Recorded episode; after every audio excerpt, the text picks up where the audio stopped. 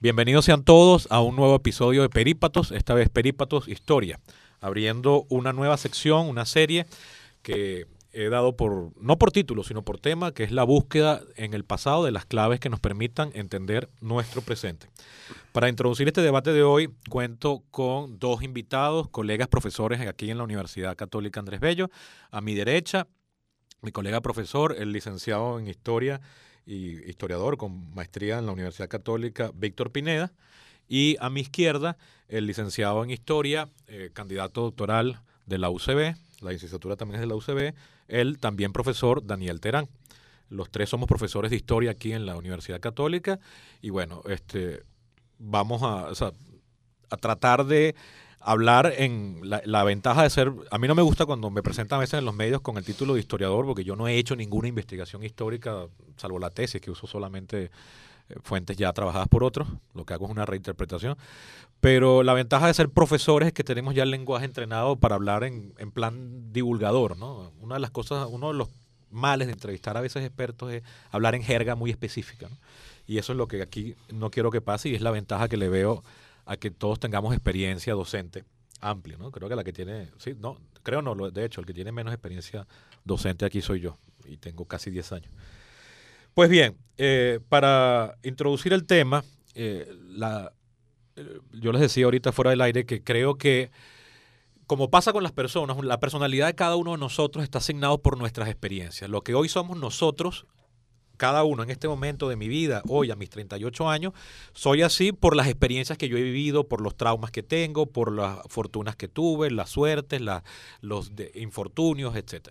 Lo mismo puede aplicarse a los pueblos. Si un pueblo es hoy en día de una forma concreta, deriva en buena medida, no solamente de eso, pero deriva en buena medida de su experiencia histórica. La historia es la biografía de los pueblos, es una forma de decirlo, no es la única, no, no nos queremos aquí casar con ningún concepto, pero, pero es una forma de verlo y sobre la que vamos a estar trabajando.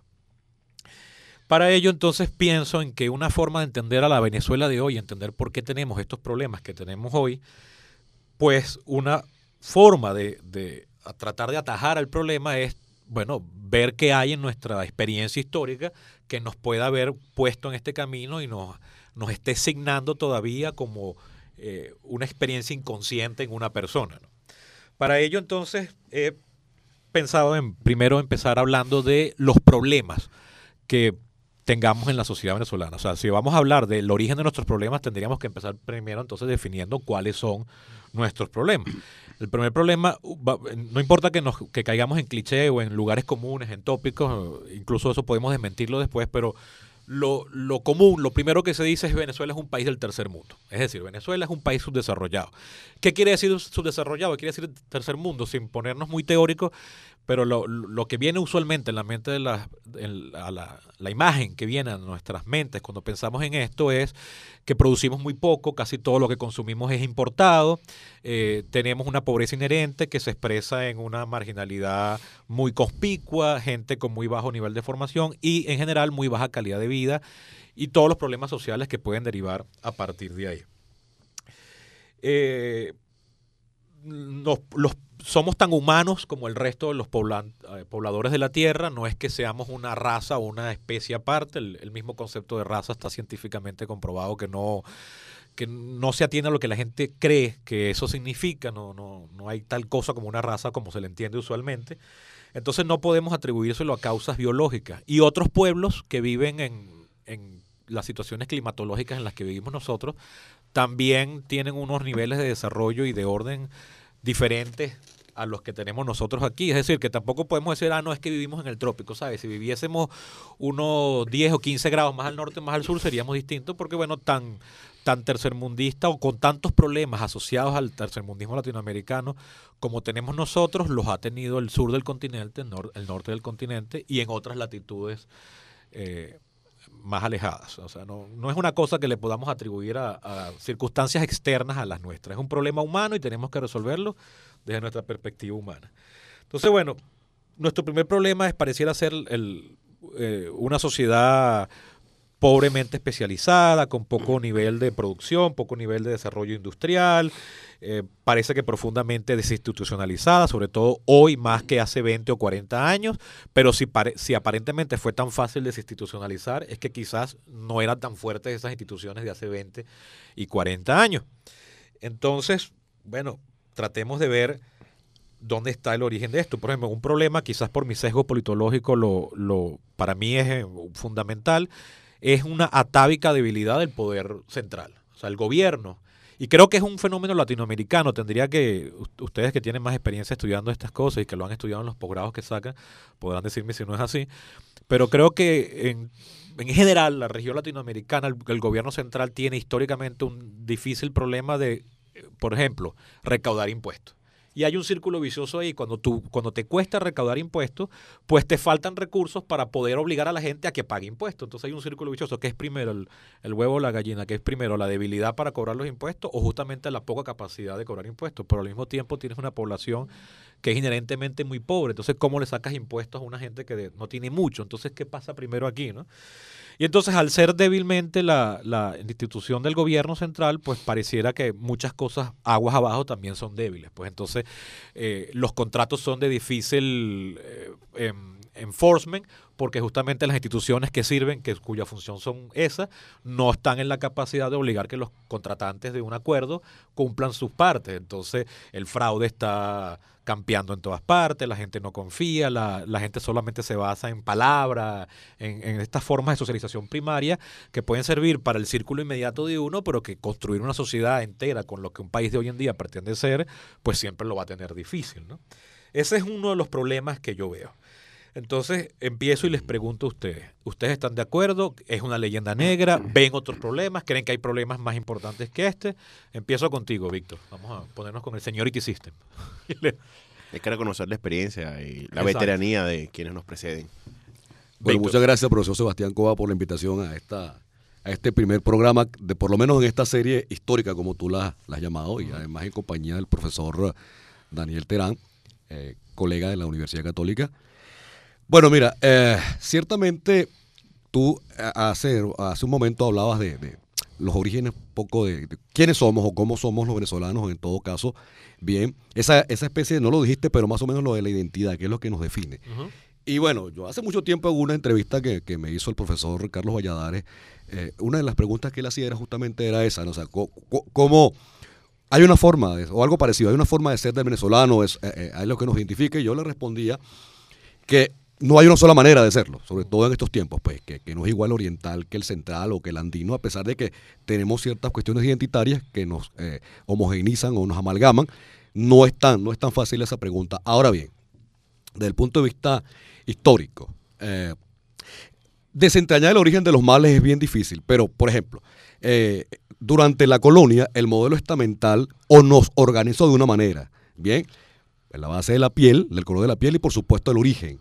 Eso organizó y estructuró una sociedad que funcionó por, por casi por tres siglos. Luego vino el, tema de, la, de, las independencias, en este caso nuestra propia independencia. La guerra eh, de independencia solucionó el problema de la dependencia de España. El nexo colonial fue roto, bien, y nos constituimos en una república. Pero algunos problemas siguieron subsistiendo. Se pasó de, una, de, una, de un sistema estamental a una, un modelo en base a la propiedad.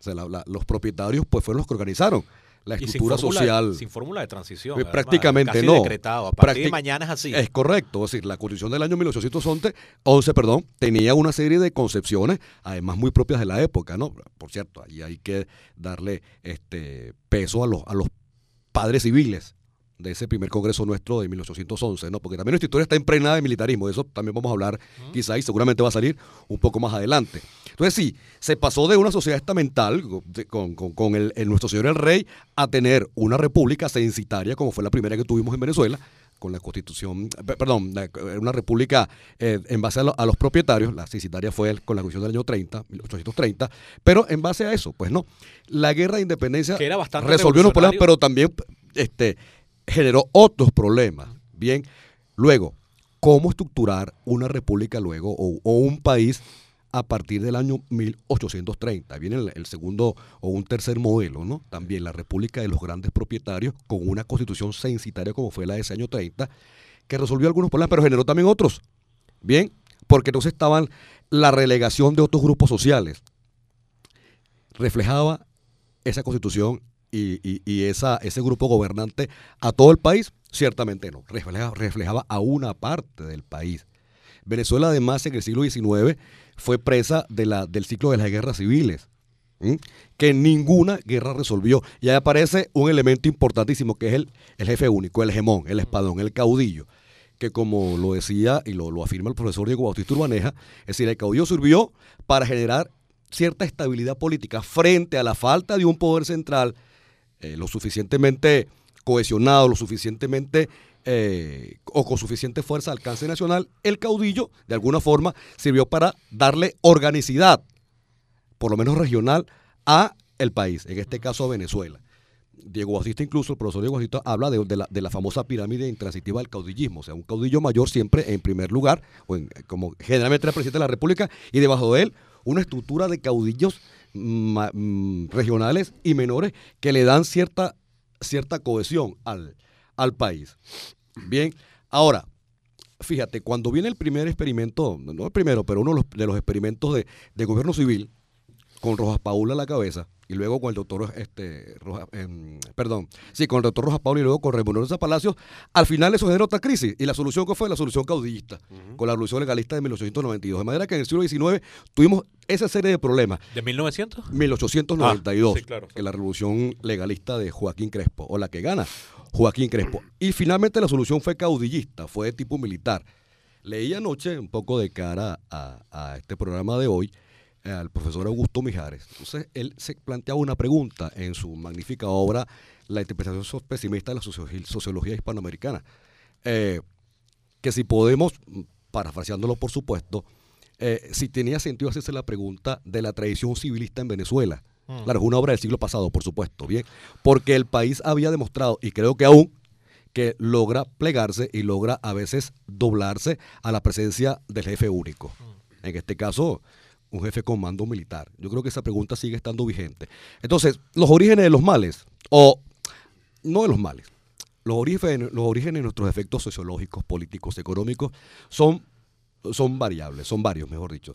Sí, eh, hay orígenes. No lo dudo. Eh, entonces, es, por eso es que no es una respuesta tan sencilla. No, y por supuesto que no. Eh, y pues pudiéramos estar aquí en un programa de cinco horas y probablemente no vamos a dar. Ah, podríamos hacer un doctorado al respecto. tal cual. No vamos a, dar las preguntas No vamos a dar con eso. Entonces, no sé si, si de pronto tendríamos que comenzar por allí, un poco como ir definiendo esas algunas líneas en cuanto a, ir definiendo cómo somos para llegar a lo que al finalmente lo que tú planteaste en tu primera parte. No sé si el profesor Daniel tiene algo ¿Algo que decir, Daniel, al respecto? Me imagino que sí tiene que decir. bueno, muchísimas gracias, Sebastián, por la, invitación. Muchísimas gracias al profesor Víctor Pineda, un hombre veterano, conocedor de la historia, partícipe de los últimos acontecimientos del siglo XX, venezolano y docente, pues, de esta gloriosa casa que nos da bien la bienvenida. Ahora bien, eh, bueno, en efecto, eh, da para discutir mucho el tema histórico acá que se nos plantea en esta jornada de, discusión. Pero la idea es precisamente brindar luces a,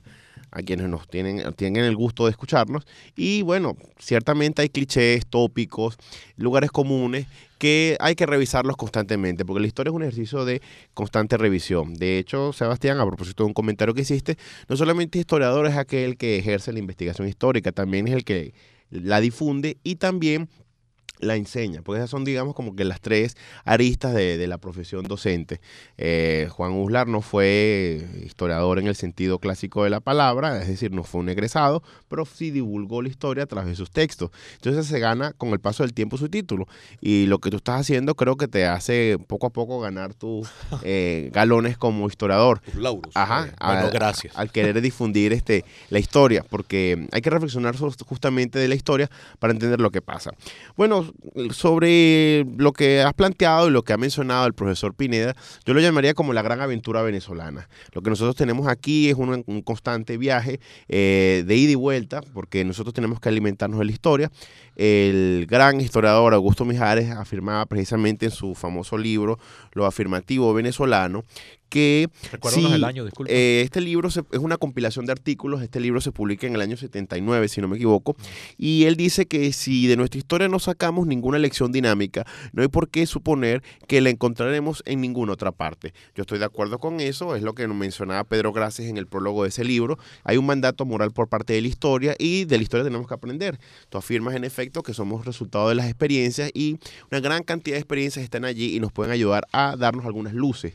No en balde los clásicos decían que la historia era magistra vida, magistra vitae, maestra de la vida. Y entendiendo los problemas venezolanos, yo creo tratar de conseguir tres, tres dinámicas permanentes en, en la, la cuestión venezolana. Una es lo que se llama el conflicto entre el orden y la libertad. Es algo que ya se viene notando desde la independencia. Eh, no estoy diciendo que la aportación indígena no sea importante, ni por supuesto que la, la, la- la vida colonial no haya sido determinante, pero cuando comienza aquí la modernidad y empiezan a darse los rasgos que definen nuestra venezolanidad propiamente dicho, es cuando se inicia el proceso de la independencia. Y ya lo ven claramente los primeros repúblicos del año 11 y también, por supuesto, Bolívar, con ese problema del orden y la libertad. Aquí en Venezuela no hemos logrado eh, hacer verdaderos acuerdos para que eso se mantenga en el equilibrio. Entonces, el exceso de orden termina en la tiranía y el exceso de libertad en la anarquía. Eso degenera en el problema que menciona Víctor, el asunto de los civiles versus los militares. Aquí, lamentablemente, la gente en un momento dado piensa que la situación de desorden, de anarquía, de desgracia se puede resolver con un jefe que se puede imponer con la fuerza bruta, que es lo que hace falta aquí muchas veces el pescozón, más que el diálogo, la palabra o la negociación, que es una pérdida de tiempo, se puede resolver con la presencia de una mano militar. Eh, un connotado eh, sociólogo publicó una obra demoledora en el campo de la reinterpretación histórica, que fue la obra Nueva Yenía Lanz, que aparte de entender y analizar el- la violenta guerra de independencia, saca precisamente la conclusión que un ambiente de profunda anarquía solo puede arreglarse con un profundo orden y sale el gendarme necesario. Entonces, ese primer eh, elemento es un elemento demoledor en nuestra historia. Eso sigue siendo una constante. Eh, explicar, por ejemplo, por qué cae la primera y la segunda república, por qué la Gran Colombia no logra sostenerse, por qué hay un siglo de guerras civiles, eh, por qué nuestra democracia tardó tanto tiempo en poder establecerse, lo tenemos en este conflicto permanente de orden y la libertad. Creímos que durante 40 años habíamos conjurado el mal, pero eh, no logramos conjurar el mal exactamente porque cuando el sistema político que parecía relativamente estable y hasta cierto punto perfecto empezó a hacer aguas, le dimos la oportunidad a una especie de vengador que venía a destruirlo todo y que en efecto consiguió destruirlo todo, que estamos ahorita padeciendo y sufriendo eh, su legado porque su sucesor está destrozándolo todo. Lo otro que me parece paralelo en toda nuestra historia, y esto se puede inclusive ir hasta la época colonial, es un problema con la falta de una cultura del trabajo y del ahorro.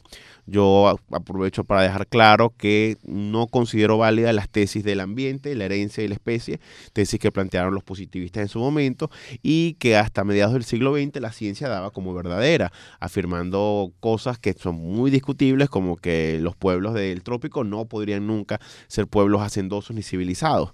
Eh, yo creo que eso es discutible, es como plantear que en Europa los países católicos nunca iban a ser desarrollados, etcétera. Y en el caso de eh, en el caso de Venezuela, con la situación de nuestro país, tenemos una lamentable cultura de mm, la economía de lo inmediato. O sea, nosotros confiamos ya en tiempos coloniales que la base de la riqueza iba a ser el cacao.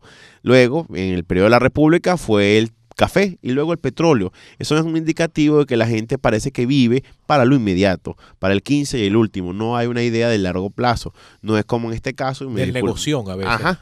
Eh, no es como en el caso, me disculpa la comparación, como puede ser con los alemanes. Los alemanes consideran que lo peor que le puede pasar a una persona es tener una deuda.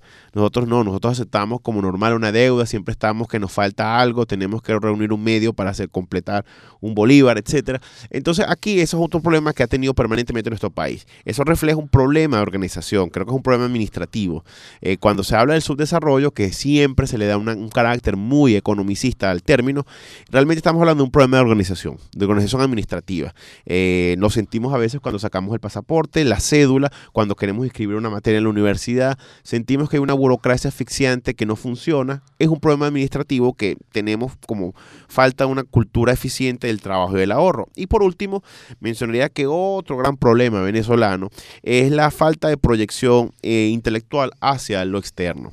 No estoy diciendo, por supuesto, que, no haya creadores, intelectuales, artistas ni nadie importante, pero cuando uno se pone a ver en el contexto pareciera que los pintores venezolanos, los escritores venezolanos, los historiadores venezolanos no son muy conocidos en el contexto.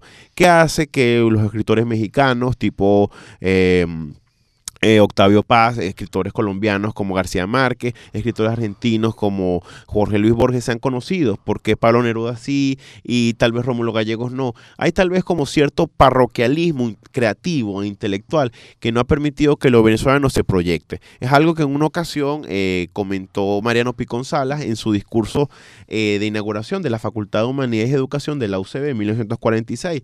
En ese discurso él decía, es muy fácil ser un filósofo en, en Upata o es muy fácil ser el mejor metafísico o, científico de latillo, pero cuando tú tienes que precisamente contrastar el conocimiento a lo externo, contrastar con las principales fuentes o centros de saber, ahí la cosa cambia. Entonces tenemos esos tres problemas que a mí se me, se me resumen en una gran crisis de valores.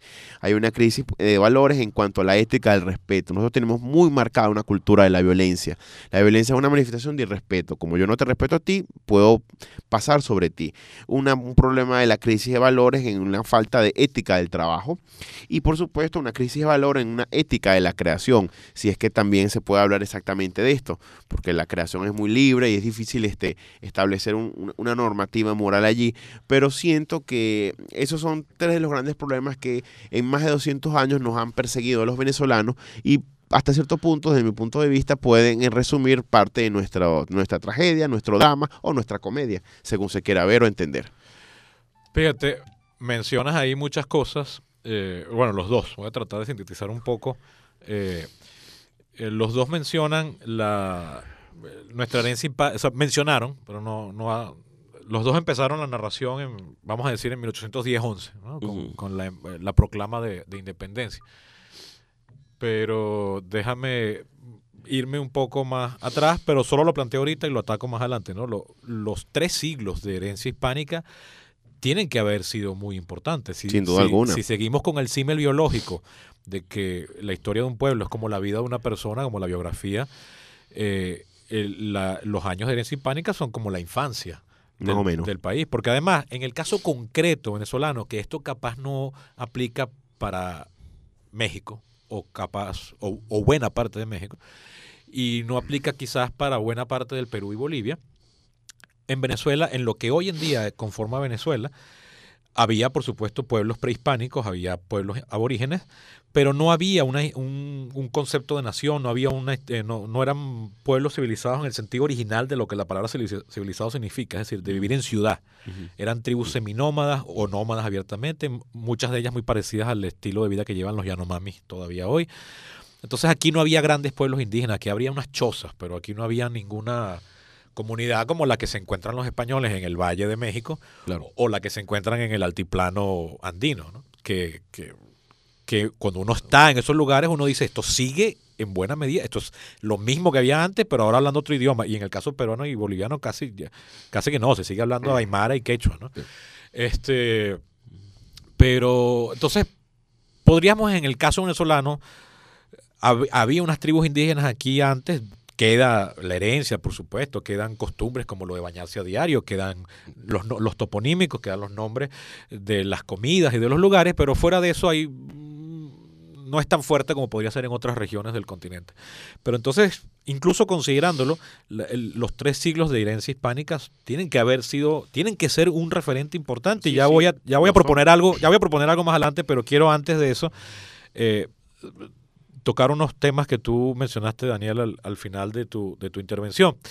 Este, puedo estar de acuerdo contigo en que hay una crisis de valores. Lo que pasa es que a mí yo suelo evitar el término porque me parece eh, poco aprehensible. O sea, ¿cómo, ¿qué quiere decir los valores? Porque yo recuerdo que mi, eh, muy estimado padre solía decir que él también, eh, yo no sabía, eso lo descubrimos ya después, yo de adulto, es que a él también detestaba el término crisis de valores porque además eso, cada vez que aparecía un caso en las noticias de alguien que había violado a un burro, es que hay una crisis en los valores. Entonces, porque alguien se portó de una manera indecente, entonces es que la sociedad entera no funciona. ¿no? Entonces, además que son valores, porque de repente eh, Víctor como profesor no le gusta que un alumno en clase se tenga una gorra puesta. Por, por de no. por A mí eso ni me doy cuenta, ¿me entiendes? Y, ese es un valor para él diferente a lo que significa para mí. Y yo no creo que en todo caso haya una crisis en los valores, él por insistir en eso y yo por simplemente no, ni siquiera concebirlo. ¿me entiendes? Por supuesto, puso un ejemplo caricaturesco por la mínima escala. Pero se puede reproducir. Entonces yo siento que que ese término genera un montón de problemas metodológicos. Claro enormes, entonces yo por ahora voy a evitar utilizarlo y meterme en esas, referencial en esas Honduras. Sí, exacto. Porque además entonces una cosa son los valores aquí en el área central urbana de Caracas y otra cosa es en Tinajiquillo y, en Oriente, por ejemplo. En Oriente, una cosa así. por ejemplo, un ejemplo anecdótico. Yo tengo tuve una compañera de trabajo una vez, eh, una egresada de aquí, amiga de un amigo egresado de aquí, que ella, yo trabajé con ella en el 2009 y ella me decía, ay, no sé, pero es que la gente en Oriente, o sea, es rara, es distinta. Yo no sé, yo no los entiendo. Por ejemplo, mis tías, todas mis tías son orientales y ellas me dicen con aquella cosa así como si fuese lo más normal del mundo. Ay, no, mija, me toca hacer una prueba del SIDA porque tu tío es muy puto y yo no sé dónde andan metido él todo el tiempo. yo no me imagino a ninguna mujer caraqueña diciendo eso, ¿no? Y capaz si las hay, las dicen, pero, pero que en Oriente te lo diga una, una familia respetable, asentada, con propiedades, con, con, educación, cosmopolita, te lo dice como lo más normal del mundo. Claro. Entonces tú dices, hay una crisis de valores, capaz los orientales dirán, pero estos caraqueños sí son conservadores, sí son necios, ¿me entiendes? exactamente. Entonces es una, es, una, es una palabra que nos genera un montón de problemas, por eso te digo que por ahora la voy a dejar por fuera, pero coincido mucho de los otros. Y ahora sí, volviendo al, al tema de la de la herencia hispánica, para darte otra vez la palabra, eh, Víctor, ¿pero quieres decir algo? No, bueno, era justamente en relación con eso, pero termina todo. Lo... Ok. Yo tengo una hipótesis de trabajo que se me ocurrió hace unos cuantos años, a punta de estar leyendo y leyendo justamente para preparar las clases. Cuando tú estudias la historia de la civilización occidental, yo no tengo problema en considerar que existe tal cosa como una civilización occidental. Los, revisionismos históricos de quienes dicen que eso es un término aprensible y, no sirve, yo, no me han convencido a mí, entonces yo me quedo pegado en ese eh, esquema. Cuando uno lee la historia occidental, vamos a decir, desde 1492 para acá, una de las impresiones que te da es que el orbe hispánico, para hablar de España y sus posesiones imperiales, es posiblemente el lugar más estable sobre la Tierra a partir de 1400 92 hasta 1808. Cuando tú lees los conflictos y desasosiegos y conmociones internas, por no hablar de francas y abiertas guerras civiles, en el mundo anglosajón, en el francés, y ni hablar del mundo germánico, solo por atenernos a Occidente. Pero si nos vamos a, bueno, África ni siquiera logró desarrollar una cultura que fuese capaz de proyectarse más allá de, la, de las cuatro cuadras inminentes en las que podría vivir algún grupo. El Medio Oriente lo que hizo fue entrar en una decadencia que duró siglos hasta que finalmente se, desmenuzó, se desbarató aquello y hoy en día todavía estamos viendo espectáculos dantescos como lo que está sucediendo en Siria. Eh, y luego te vas a China y uno sabe que bueno, que ahí solo se mantenía el orden a punta de unas tiranías oprobiosas. Y el, y el mismo Japón, entonces la única manera de sobrevivir cuando comenzó a tener contacto con Occidente fue encerrarse y enquistarse en, aquí, en, el orden del shogunato, que es una cosa atávica. Entonces los ponen en 1850 como estaban en, 18, en 1500. Una cosa así absurda. Pero tú ves el, el, el, el orden hispánico, tú ves la, cuando tú lees todos los enfrentamientos que tiene España a partir de 1492 son externos. Hay, por supuesto, episodios internos, está, está la revuelta de los comuneros, está, está eh, la, lanzamiento, pero son, son casi que anécdotas, son cosas muy pequeñas. Al, cuando pueden ser muy graves, pero cuando tú las comparas con lo que estaba pasando en Francia, con lo que estaba pasando en Inglaterra y como ya dije, con lo que estaba pasando en el orden germánico, lo que está pasando en España no es nada. Es, es, como cuando uno se queja por una gripe y ve que el de al lado se está muriendo con una enfermedad grave, un cáncer terminal, una cosa así, ¿no? Entonces el mundo hispánico es bastante, bastante estable. Una vez que España llega a estas tierras y las incorpora a sus dominios, también es una, una región, o sea, esto le dio mucho menos dolores de cabeza a España de lo que le dio India a los ingleses en solo un año. Eh, perdón, es solo un siglo, quise decir.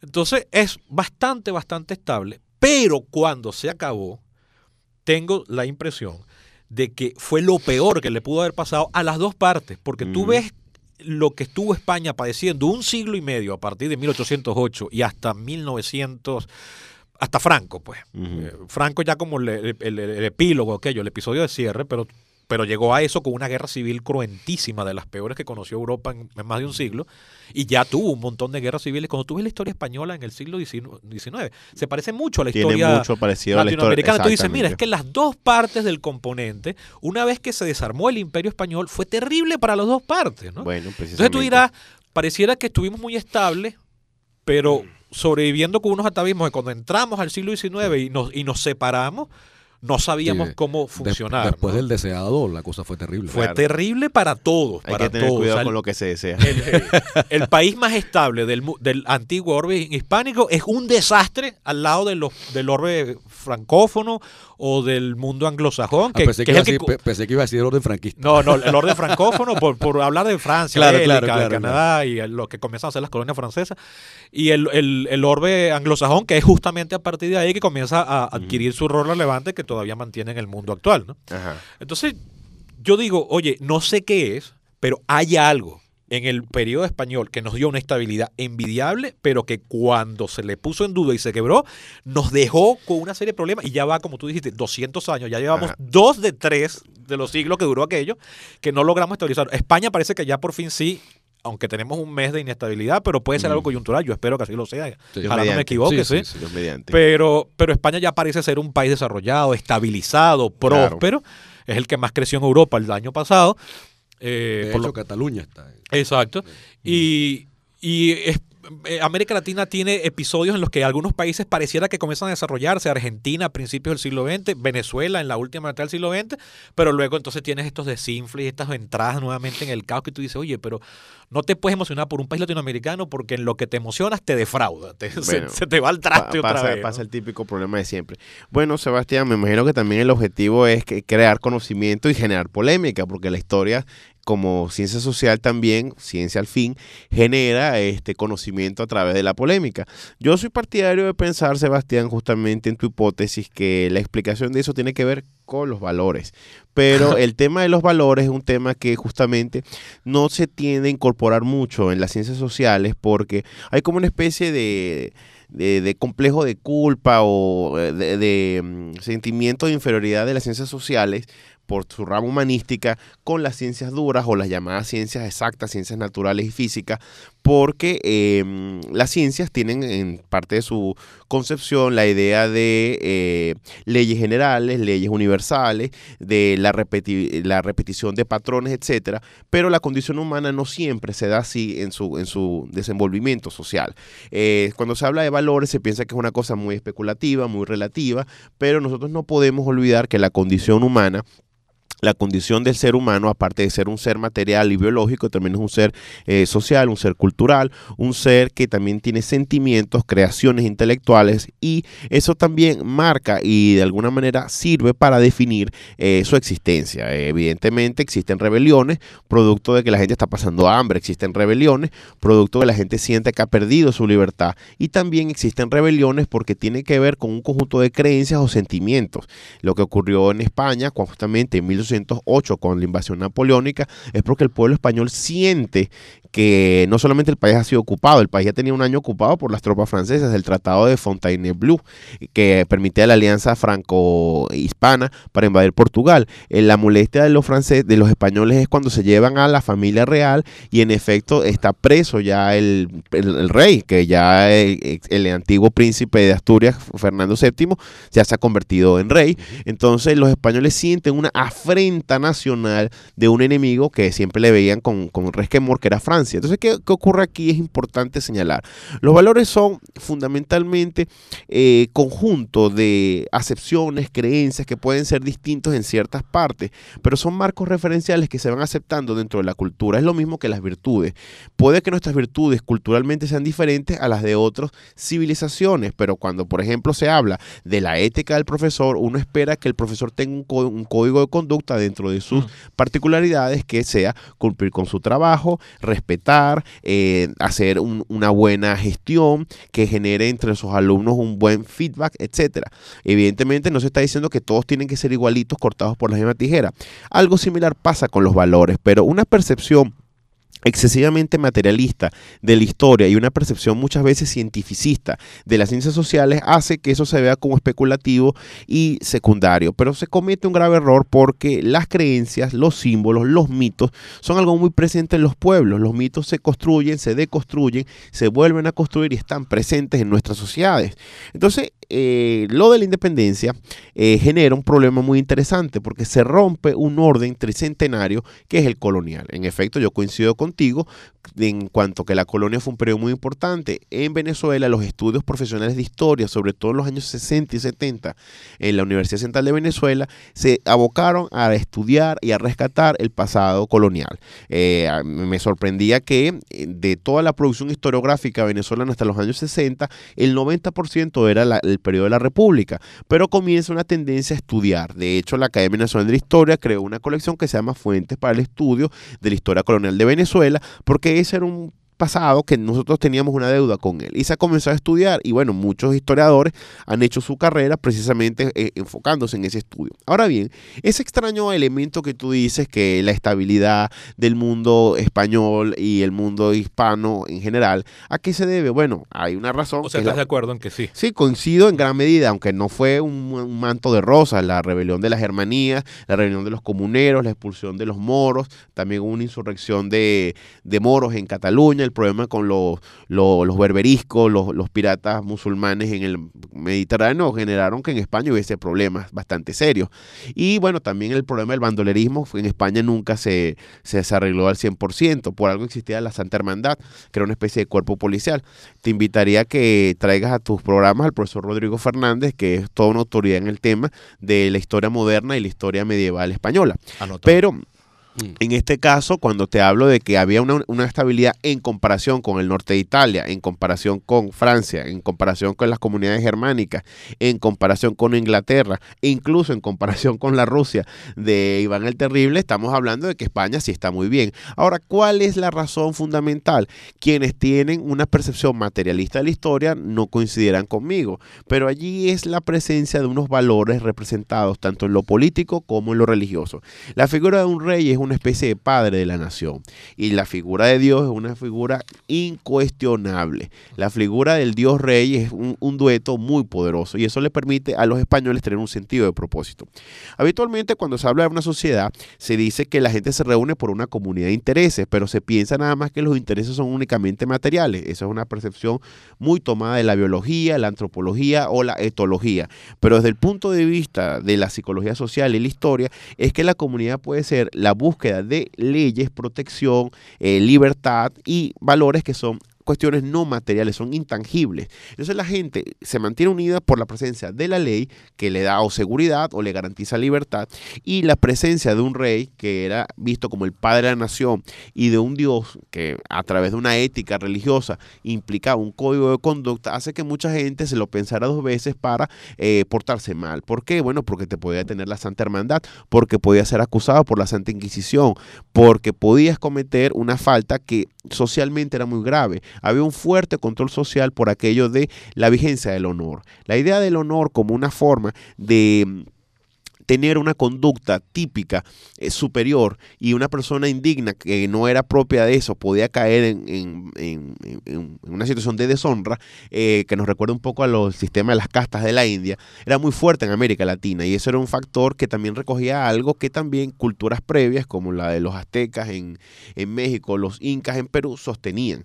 Entonces eh, el sistema americano funcionó bastante bien con esa idea. Pero ¿qué pasa? Llega la modernidad, llega la ilustración y la ilustración trae una paradoja bastante amarga para el mundo. Viene a liberar al hombre del fanatismo, viene a liberar al hombre del de, despotismo religioso, pero cuando empieza a plantear eso, plantea que, bueno, hay una ética que debe cambiar y eso nos lleva hasta el punto del de hoy, del, del, siglo XXI. La gente tiene ahora la mejor tecnología de la historia, pero tiene una profunda crisis en cuanto que no sabe qué hacer, se siente vacío, trata de buscar ayuda fumando tabaco, leyendo caracoles, este, leyendo el horóscopo como loco, tienen aplicaciones en su celular para que vean los biorritmos y cualquier tipo de superchería.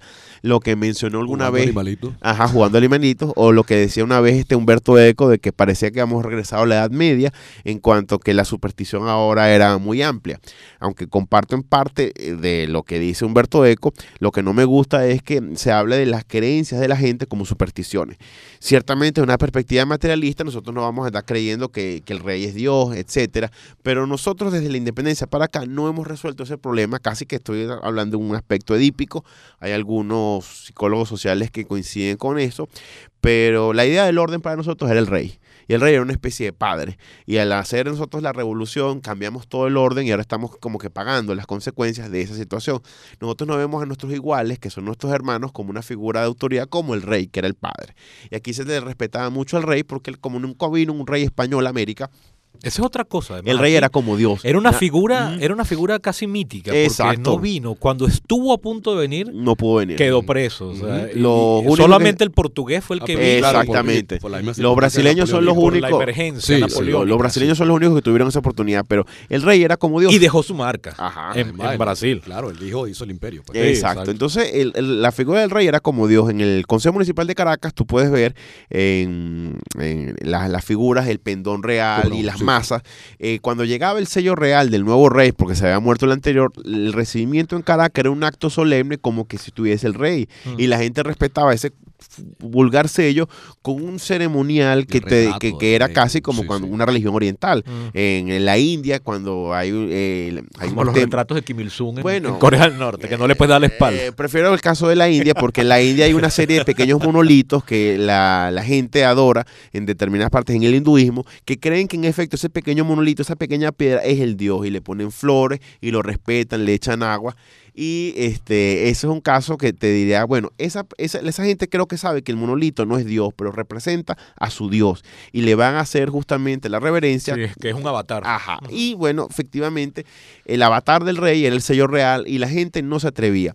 Y cuando tú lees los casos judiciales que hay en los archivos de la Academia Nacional de la Historia y buscas cuando alguien cometió un delito de crimen, encontramos un hombre se emborrachó y violó a una persona y decía que era que el diablo se le había metido y se arrepentía gravemente de su pecado y siempre recordaba que él no quería avergonzar a su familia, no quería hacer esto. Cuando un hombre tenía un problema de celos, recordaba que la mujer le había deshonrado. Hablaban mucho de un problema de la honra y había un control social muy, muy fuerte. Eso se acaba con la independencia porque la llegada del término de la igualdad no se entiende bien. Hasta el sol de hoy, los liberales son justamente hoy en día los que no les gusta el término igualdad. La igualdad no se entiende con claridad. ¿Qué significa que vamos a ser iguales? Que hay una homogeneidad, que vamos a ir para abajo. O quiere decir entonces que la ley nos ampara igual. Eso no se ha entendido todavía en 200 años con claridad. Y lo otro, bueno, es que al desaparecer la, la, idea de una jerarquización en la sociedad para eliminar justamente las injusticias, se acabó también la idea de que, bueno, yo no tengo que forzarme para nada, no hay una idea del honor, y esa ética de la igualdad mal entendida le ha causado también un daño muy grande a Venezuela y también a España, porque si ya el rey no es una figura que nosotros este, teníamos que eh, respetar y lo podemos cuestionar, aquí comenzó un desastre en líneas generales. Entonces, claro, esto por supuesto es mucho más complejo de lo que estoy diciendo, estoy tratando de ser reduccionista, pero eso es una de las cosas que puedo explicar. La ruptura con la figura del rey y la ruptura con la imagen de Dios y la religión resultó muy demoledora para Venezuela y no lo, no lo hemos podido aceptar. La república no es tan sagrada para nosotros ni las leyes como en su momento fue Dios y la religión. Víctor.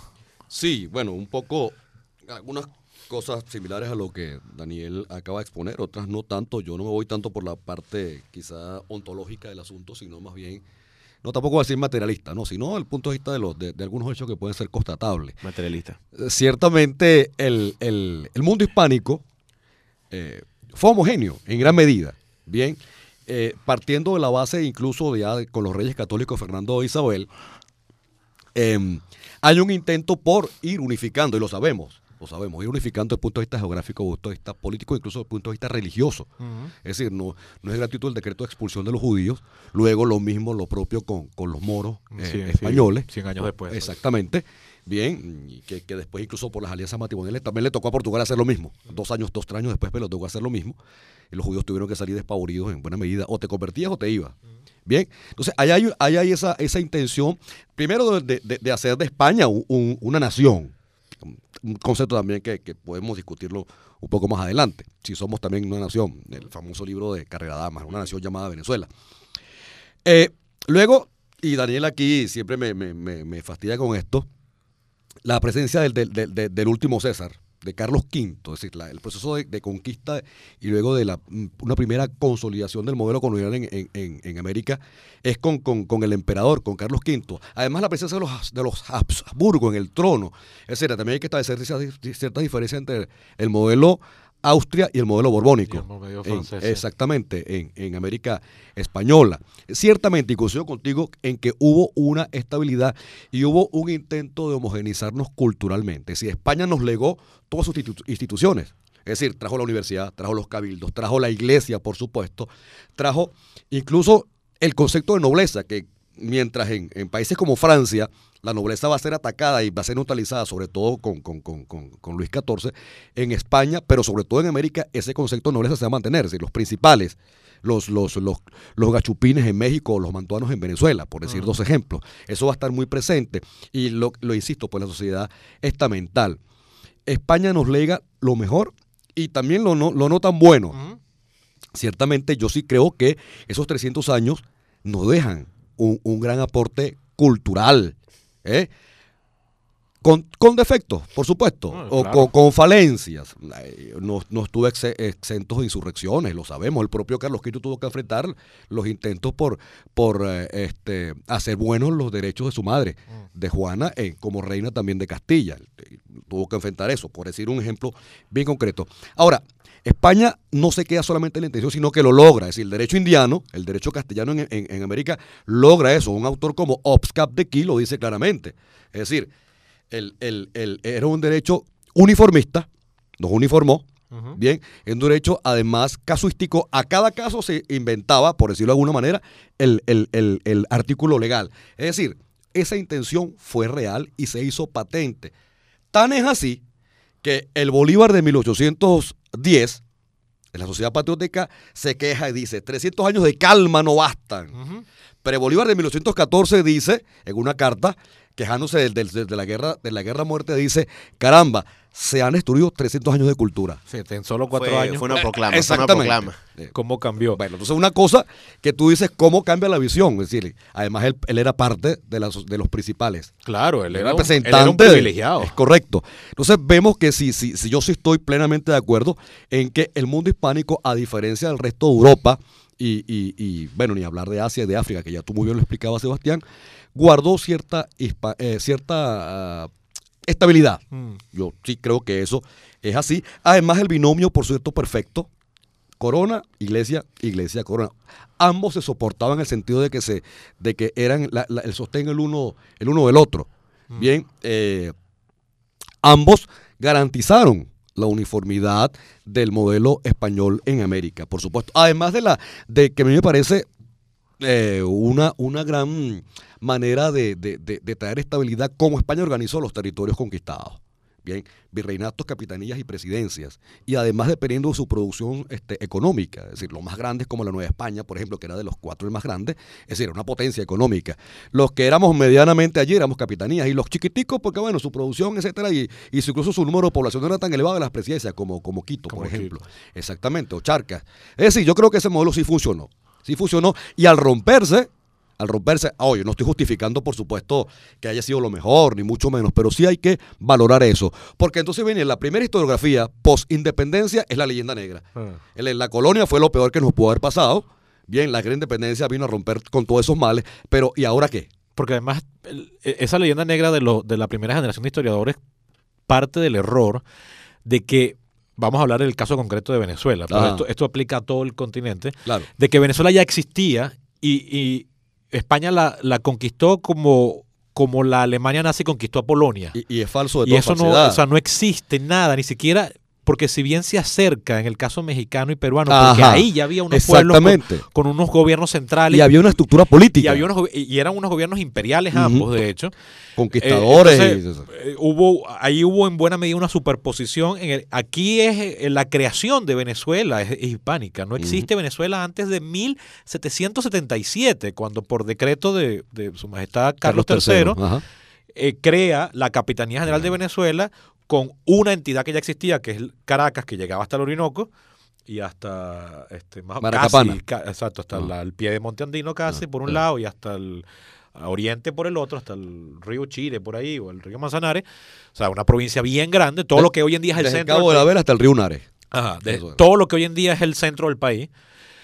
Era como un primer experimento, eso se lo habían separado a Granada en, 1800, en 1720 y pico por ahí, y luego en 1777 crean la Capitanía General de, de Venezuela, pegándole a Caracas, Maracaibo, Guayana y mm, Apure, ¿no? que eh, terminan de cerrar el país. O sea, la creación de Venezuela es una creación hispánica. Pero fíjate, tú mencionaste ahorita cuando mencionabas el derecho indiano, otra cosa que yo, y les pregunto a ustedes si estarían de acuerdo con esta propuesta, esta hipótesis de trabajo. Mucho se habla, en parte de esa leyenda negra que hoy en día está, es, eh, cuesta quitarse de encima, incluso de la simple presencia de Europa en América, no ya restringiéndonos a España, Ajá. de que, otra vez volviendo al símil nazi, de que Eu- Europa vino aquí a hacer una racia y una limpieza étnica como la que hicieron los, lo- o la que pretendían los nazis en Europa del Este. Y, entonces se, se ponen estas cosas de que lo, arrasaron con los indios y hubo una mortandad enorme. Y mucha gente olvida señalar que en las antiguas posesiones españolas, es decir, las partes del- de América que hoy en día hablan español y también en buena parte el portugués, que llegó a ser parte del orden hispánico, quedan, es donde más aborígenes prehispánicos quedan.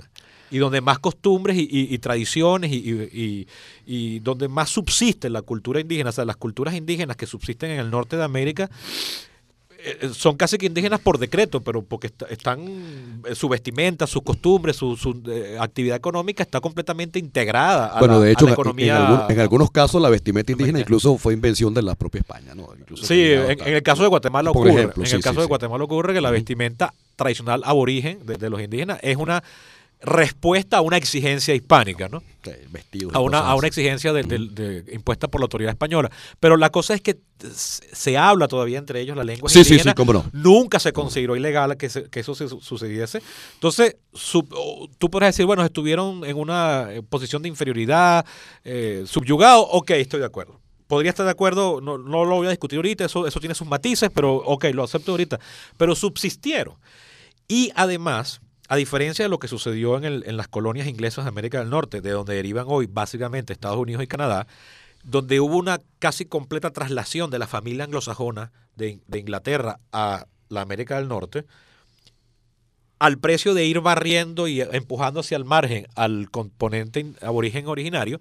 En el caso de América, la inmensa mayoría del poblamiento europeo que vino, en el caso de la América española, es de hombres solteros solos, que en el primer siglo vienen es por un afán de aventura, de fama y fortuna, fama y gloria, de gloria y fortuna, que se encuentran aquí un mujerero eh, dis- eh, de acuerdo a su concepción disponible, por supuesto no estaban disponibles No, nada, fue la ley de la selva lo que imperó ahí, pero resultó en una en este color de piel nuestro tan particular, eh, donde tenemos, a diferencia de lo que puede pasar en Estados Unidos, donde te distinguen entre blanco y negro con una caracterización Sí. tan draconiana y sí. cerrada que a veces tú dices, pero ¿por qué es negro si yo lo veo blanco? Ajá. Porque yo vengo de aquí. Entonces, si alguien para mí tiene la tez bastante clara, pero tiene la nariz con, con ala ancha, los labios gruesos y el pelo chicha, pero para mí la piel es clara, para mí es blanco. Para un gringo de repente, no, él es negro. Porque entonces tiene, eh, po- eh, nosotros diríamos que en la colonia hubiese mucho que era un cuarterón, entonces, pero para ellos no.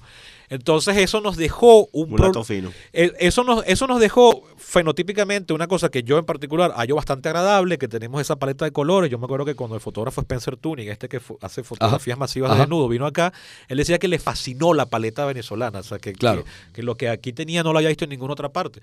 Pero también dejó unos problemas porque entonces eso pe- hizo que las únicas personas que estaban en labores de gobierno durante esos 300 años de estabilidad eran esa minoría blanca, que bueno, no eran tan minoritarias como, como su- usualmente la leyenda negra da para pensar, Sí, sí. pero eran minoritarios definitivamente tenías ese 50% de la población, que era el término genérico de pardos, que son los mezclados, son todos los que no son blancos ni negros ni Ah, indios, ah.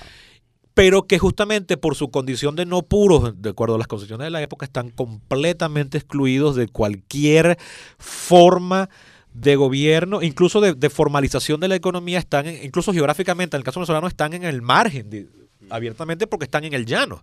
Están hacia, hacia lo que para nosotros fue como el oeste americano para después la República Americana en el siglo XIX.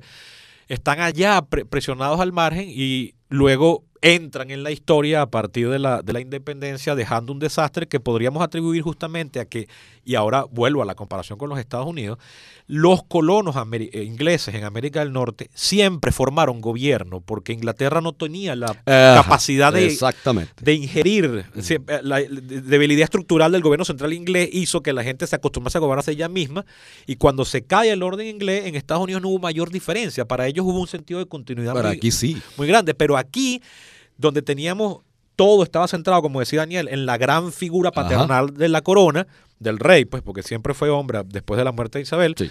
Este, eh, pero además, con, a partir de Felipe II, con una exclusión de- del componente local, no puede haber autogobierno, no puede haber, todo tiene que remitirse a la metrópoli.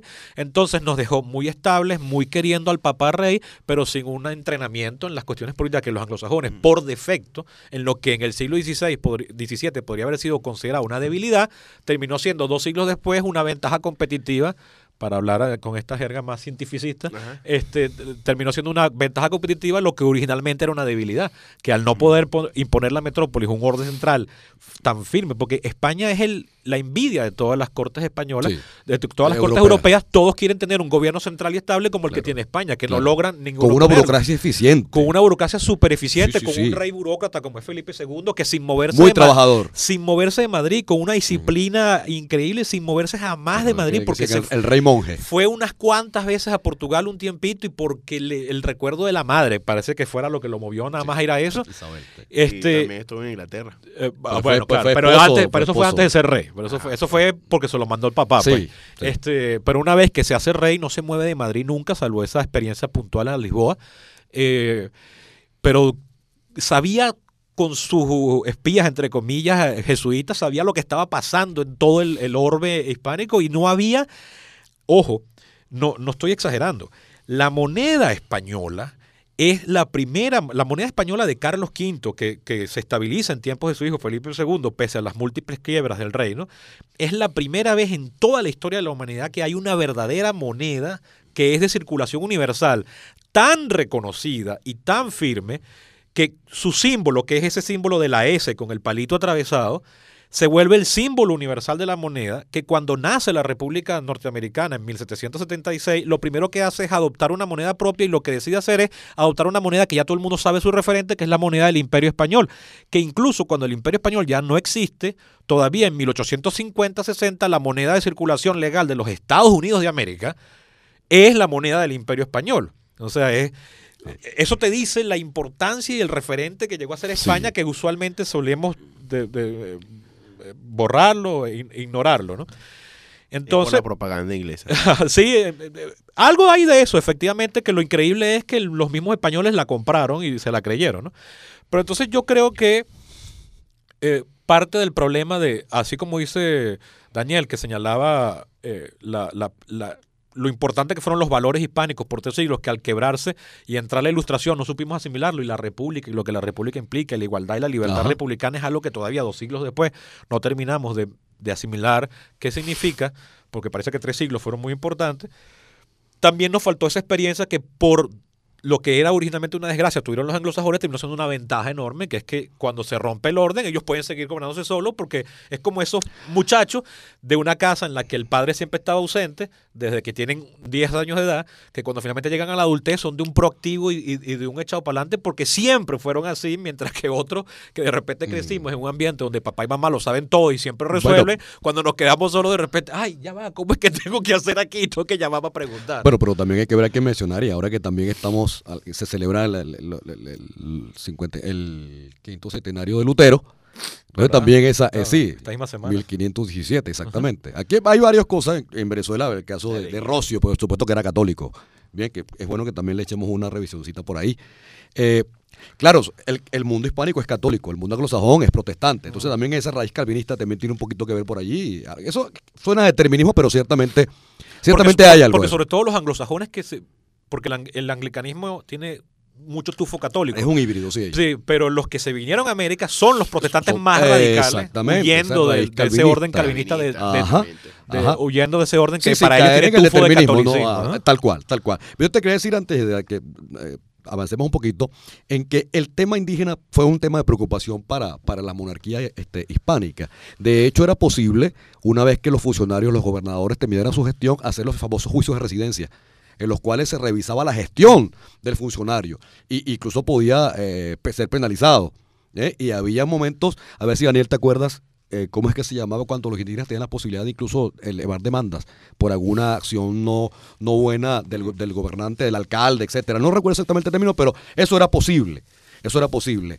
Eh, lo mismo que, por ejemplo, este, los pueblos que eran solamente de indios, ¿bien? O, eh, a La cargo de la iglesia. Por, ej- por ejemplo, en el caso nuestro, la Victoria. La República, una vez que viene la independencia, no se ocupa del tema indígena. Es decir, es un tema relegado. Además que, bueno, en el siglo XIX uno la... la, la, Y no, y la- no solo aquí, en todo el... en, se en Bolivia, en Perú prácticamente, y en México. bueno, en el sur hubo más bien las arremetidas contra. Sí, o sea, el- el- el- los, los indígenas en el, en el mundo suramericano estuvieron peor una vez decretada la república Ajá. que, que no, la antes. llevaron Eh, terrible en Chile, por ejemplo, en Eh, Argentina. en el exterminio el mapuche y término todo. de La guerra muerte. Sí. Es el único lugar donde se habla de una guerra muerte que no es la- como la nuestra. Es el conflicto que hay a empezandito la república con los mapuches en el sur. Ajá. En nuestro caso, la, el- la República tiene otros problemas, que era como darle orden a- al desorden que generó la independencia. Y, y bueno, la- lo que yo ya, lo que, bueno, que no es un término, por supuesto, ni mucho menos mío, la República de los, de, de los, de los principales. O sea, ¿qué vamos a hacer con esto que tenemos aquí? Primero, ¿con quiénes, quiénes quedamos? ¿Quiénes quedamos vivos? Sí. Y los que, de los que quedan vivos, ¿cuáles son los que pueden hacer esto? Que en el caso venezolano es terrible. Es terrible, la guerra muerte aquí fue tal, fue Sí, dramática. Un, un dato, un dato para los oyentes. En el último censo hecho antes de la, del estallido de la independencia, en Venezuela hay entre 800 y 900 mil. El, el- el número más conservador es 800 mil. El más, el más entusiasta Optimista. es 900. El más optimista es 900 mil habitantes.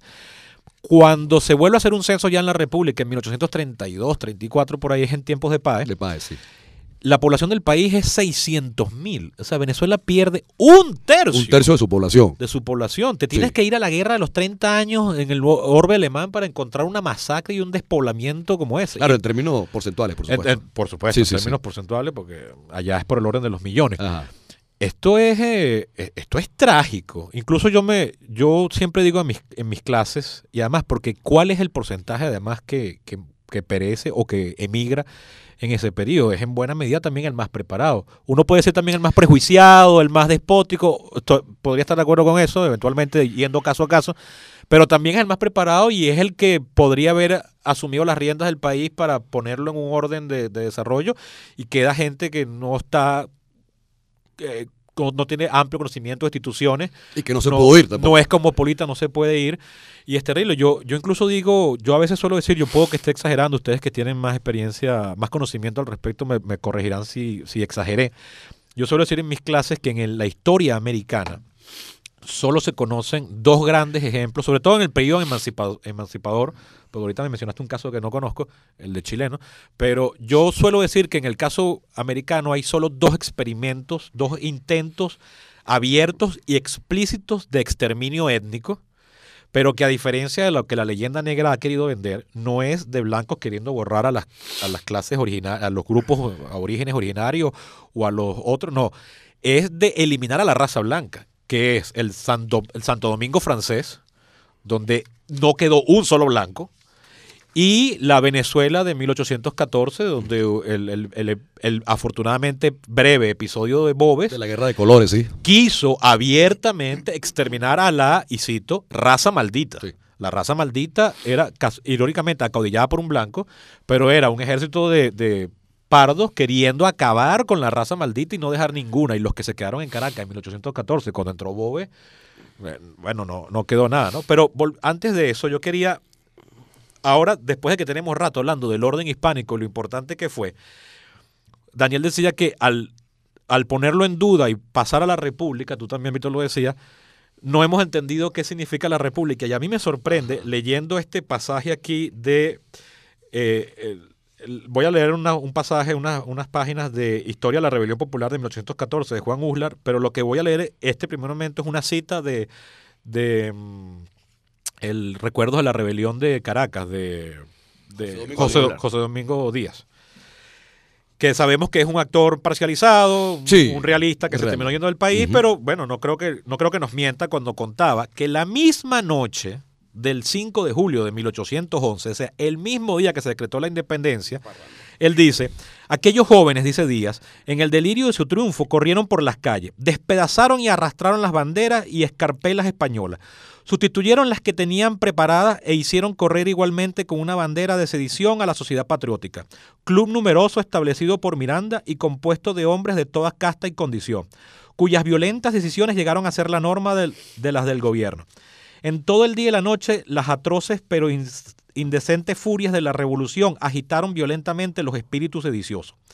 Yo los vi correr por las calles en mangas de camisa y llenos de vino, dando alaridos y arrastrando los retratos de su majestad, que habían arrancado de todos los lugares donde se encontraban. Aquellos pelotones de hombres de la revolución, negros, mulatos, blancos, españoles y americanos, corrían de una plaza a otra, en donde oradores energúmenos incitaban al populacho al desenfreno y a la licencia. Mientras tanto, todos los hombres honrados, ocultos en sus casas, apenas osaban ver desde sus ventanas entreabiertas a los que pasaban por sus calles. El cansancio o el estupor causado por la embriaguez terminaron con la noche tan escandalosas bacanales. Fin de la cita. Es decir, el mismo día que se proclamó la República, porque además aquí se proclama la independencia y la República, los dos de un solo tiro, que eso no viene de cajón, podría pensar el que nos esté oyendo. Brasil se independiza y México se independizan en, un orden todavía monárquico. Es decir, no, el cambio de jefe no cambió el cambio de gobierno, no, no cambió la forma de gobierno. En Venezuela se cambiaron, fueron dos cambios, fueron dos revoluciones a la vez. El mismo día que se proclama la independencia y la república, aquí pareciera que si hemos ah, respetado y querido y, eh, vivido bajo el, orden del rey y la monarquía que señalaba Daniel con Ahínco hace rato, pues ni me acuerdo el mismo día que se proclamó. Y luego yo estaba hablando también de la estabilidad, eh, de la estabilidad española, pero es increíble cómo el mismo mes de julio de 1811, cuando se da la famosa rebelión que tú me corregiste, Daniel, no, la, rebelión de Valencia, pero el alzamiento de los ah, canarios. Sábana, del Teque. Sí, yo, ah, yo, había, yo pensaba que eran los Teques. No, no, es en, aquí en el Panteón, lo que sería. Es, en lo que hoy sería el Panteón, o sea, es en la misma Caracas. sí, sí. Porque esa parte era parte integral de la ciudad todavía. porque, la pastora estaba habitada ya en esa época, ¿no? Sí, pero lo que había era, aparte del cuartel San Carlos, que era ese el objetivo de los canarios que se alzaron, aparte del cuartel San Carlos que existía, que ese era el objetivo realmente de los canarios alzados, estaba la iglesia de la Santísima Trinidad y alguna que otra. Que es lo que hoy en día es el Panteón. El Panteón, efectivamente. Por lo menos el lugar. El detalle es que esa era una zona bastante. Esa era la frontera norte de Caracas. Y allí generalmente iba la gente a hacer cosas inmorales. Ah, ya. Era un lugar. Era el matadero. Eh, sí. Eh, era como, era como, los miradores en la actualidad. Más o menos, más o menos. Era una zona muy poco frecuentada. Y quizás por eso fracasa el aplazamiento de los, eh, los indios. Bueno, los indios no, los canarios. Bueno, en, en, en, esa insurrección que estallan los primeros días, en el mismo mes de julio, estallan insurrecciones en, en aquí mismo, en las márgenes de la ciudad, estalla una famosa, más, porque esa, esa insurrección fue dominada en una hora, estalló a las 3 de la tarde y a las 4 ya estaba dominada, ¿no? Eran unos canarios que saltaron en unas mulas y los atraparon porque no tenían mayor armamento. Pero en Valencia estalló una, una revuelta realista y curiosamente los realistas son los primeros de Valencia que alzan al, al, negraje, como se decía despectivamente, como todavía se dice hoy, a las castas. A la multitud promiscual, en palabras de nuestro profesor Elias Pino. Eran los, que, los que alzan a la, los que alzan a los sectores de la población tradicionalmente subyugados, son los mismos subyugadores, de acuerdo a la leyenda y a, y a los esquemas históricos convencionales. Pero lo curioso es cómo eh, en, apenas días, mira, aquí hay un pasaje que dice, eh, leyendo aún a, Juan Uslar Pietre, la situación de Valencia, eh, no, perdón, aquí en Caracas, eh, al a dominar a Valencia mandan al marqués del Toro, ¿no? Entonces dicen, mientras el marqués se dirigía a Valencia, los fracasados conspiradores de los teques estaban engrillados en prisiones. Más tarde, fueron condenados a muerte una quincena entre los principales y fusilados, pues no había por ese entonces, por falta de ejecuciones, un verdugo competente que les ahorcase, siendo necesario para cumplir la condena que después de muertos fuesen colgados y sus miembros descuartizados. Para mayor escarmiento entre los canarios caraqueños, fueron cortadas sus cabezas y expuestas en picas y cajas en las principales plazas y avenidas de la capital. yo tenía que ir a misa y tenía que pasar al lado de una cabeza de un pobre canario que fue de impetuoso alzarse, y entonces su cabeza llena de moscas está en el camino que yo tengo que... O sea, es dantesco y más adelante cuentan que eh, cuando se alza finalmente, eh, ya cuando, bueno, después está el famoso episodio de que la República al romper con España, la, moneda de circulación se disparó una hiperinflación. Ayer salió la noticia de que primera vez Venezuela está hiperinflación, desde, desde que se mide desde el año 50, pero en 1811 hubo un episodio de hiperinflacionario, ah, ah, no teníamos el registro. Y nadie quería soltar el circulante. Sí, exacto. Entonces eh, impusieron un papel moneda que como siempre en los experimentos históricos, papel moneda aquello fue un, eh, fracaso y la gente no... Se, armaban peleas a cada rato por en, bares, en Tasca y tenía que llegar la policía de la época y nadie, nadie sabía quién era policía ni nada. Pero cuando finalmente estalla la, la, la revuelta, fíjense cómo cuando Miranda tiene que ir a poner orden a Valencia y logra derrotar a, a, los alzados, y bueno, entonces sabemos que a Miranda no confiaban en él y no le dan permiso para llegarse a Coro, para impedir que lleguen los refuerzos de Coro. Y bueno, la Primera República cae cuando Miranda se entera de que también había un alzamiento de esclavos en Barlovento, que era donde estaban muchas de las haciendas de los caraqueños, y vienen hacia Caracas. Y miren este otro pasaje con este, este último que quería leer, cuando él nos nos cuenta aquí Juan Uslar Pietre, esta insurrección fue provocada, la de Barlovento, por un grupo de blancos realistas que, decididos a jugarse el todo por el todo con tal de ver la bandera del rey ondeando sobre Caracas, se habían dirigido a la región de Barlovento repartiendo armas y proclamas incendiarias contra los patriotas de su gobierno. Pero aquellos hombres no sabían lo que estaban haciendo. Solo cuando ven que toda aquella masa formidable de esclavos, sedientos de las más esenciales libertades humanas, comienza a matar a todo ser que tenga el rostro blanco y a incendiar todo lo que encuentra, tanto patriota como realista, es que viene a comprender el gran daño que han realizado desatando esa espantosa rebelión. Pero ya es muy tarde para arrepentirse y hasta peligroso. Por eso, dice Restrepo, los mismos criminales autores de aquella sublevación, espantados de su obra, tuvieron que huir para no ser víctimas de los negros feroces, a quienes habían puesto las armas en las manos para concurrir con la destrucción de su propio país. ¿Cómo estarían en Caracas los moderados? ¿Qué irían todas aquellas gentes que veían ya no solamente sus posesiones amenazadas, sino sus propias vidas, las de sus hijos y las de sus mujeres? Es de comprender que toda la población, ante tan gran peligro, comenzaría a efectuar manifestaciones para demostrar sus deseos de que volviese lo más pronto posible el régimen, el viejo régimen, tranquilizador y seguro. Y más abajo dice, eh, hay aquí un pasaje que ahorita se me, se me escapó de la vista, que nos cuentan que todo aquel que decidió quedarse en su hacienda en Barlovento cuando y no salió huyendo, lo mataron y lo quemaron. Entonces tú dices, supuestamente el episodio de mayor violencia fue el episodio Bobes de 1814, donde se llegaron a los máximos extremos, pero entonces eso da la impresión de que fue un paréntesis, que incluso realistas y patriotas, tengo entendido que llegó a haber una, unas negociaciones de eventual alianza para, para poner un coto a esto. Pero si esto es así en el mismo año 811, como estoy leyendo aquí, y 1812, lo de Bobes es lo más normal del mundo y la consecuencia lógica, o sea, lo que faltó era, lo que faltaba era un líder que le pusiera orden y concierto a estas cacerías, pero si ya la misma noche de que se proclama la independencia y la república, las dos cosas a la vez, la gente estaba encerrada en su casa en pánico porque aquello lo que se armó afuera fue una cosa dantesca.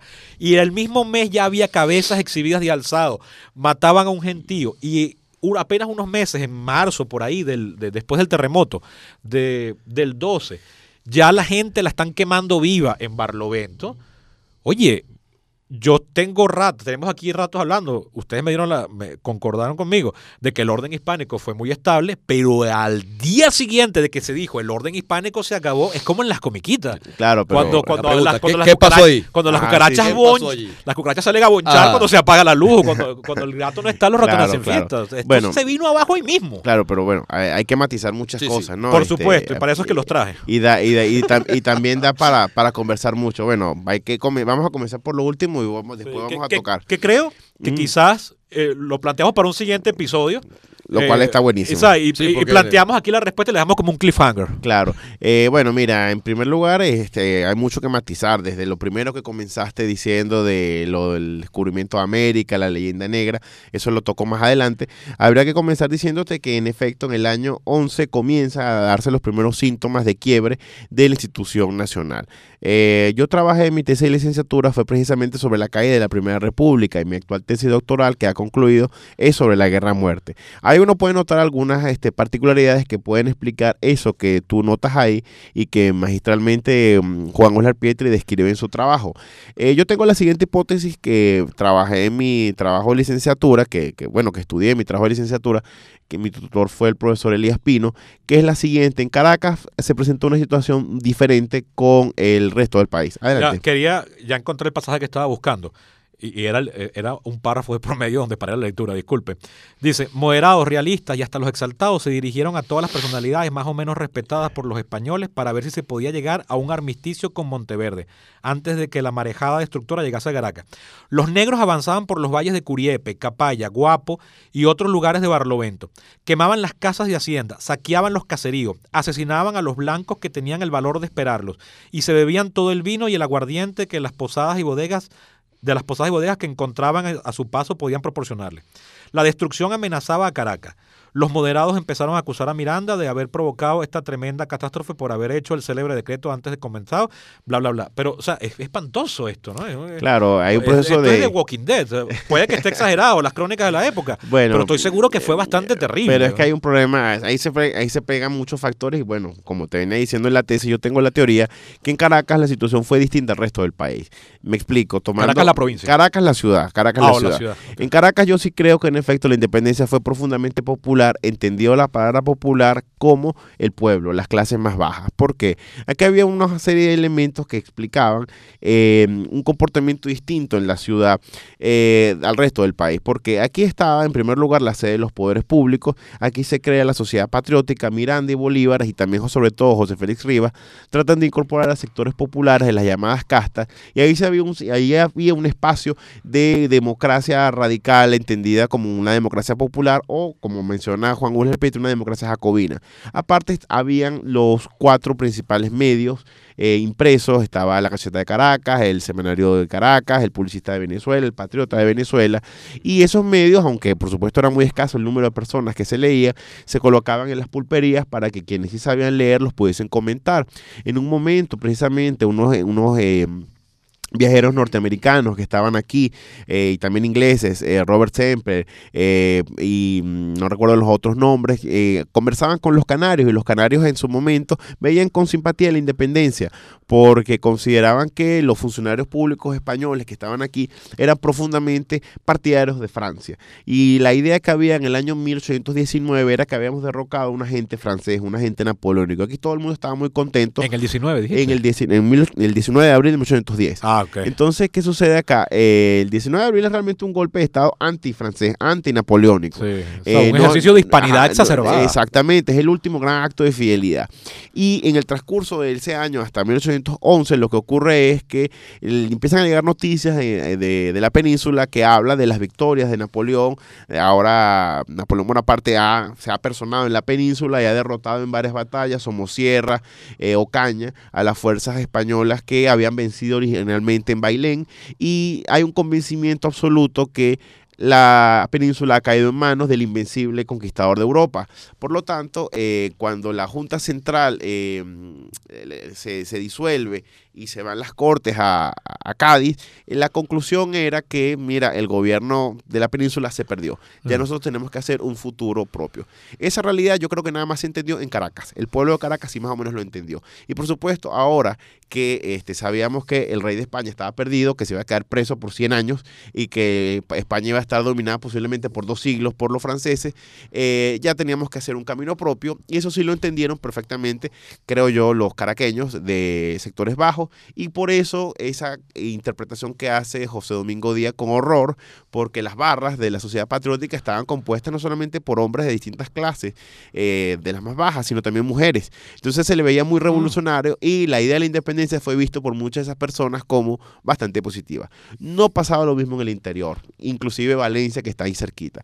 Había un papel predominante del clero católico que veía a la masonería como un grave peligro, porque hablar de la Revolución Francesa y la Ilustración era hablar de la masonería. Hay que entender que Miranda era un masón y entonces, o se le consideraba masón, y entonces se pensaba que era un agente además de los ingleses, y los ingleses habían sido siempre el enemigo de, de, de, de Venezuela por ser colonia de España, y ahora eran aliados con los, con los españoles por la guerra con Francia, pero era un aliado que generaba incomodidad. Entonces, ¿qué hacía la, la gente? Del interior veía con resquemor lo que estaba pasando en Caracas.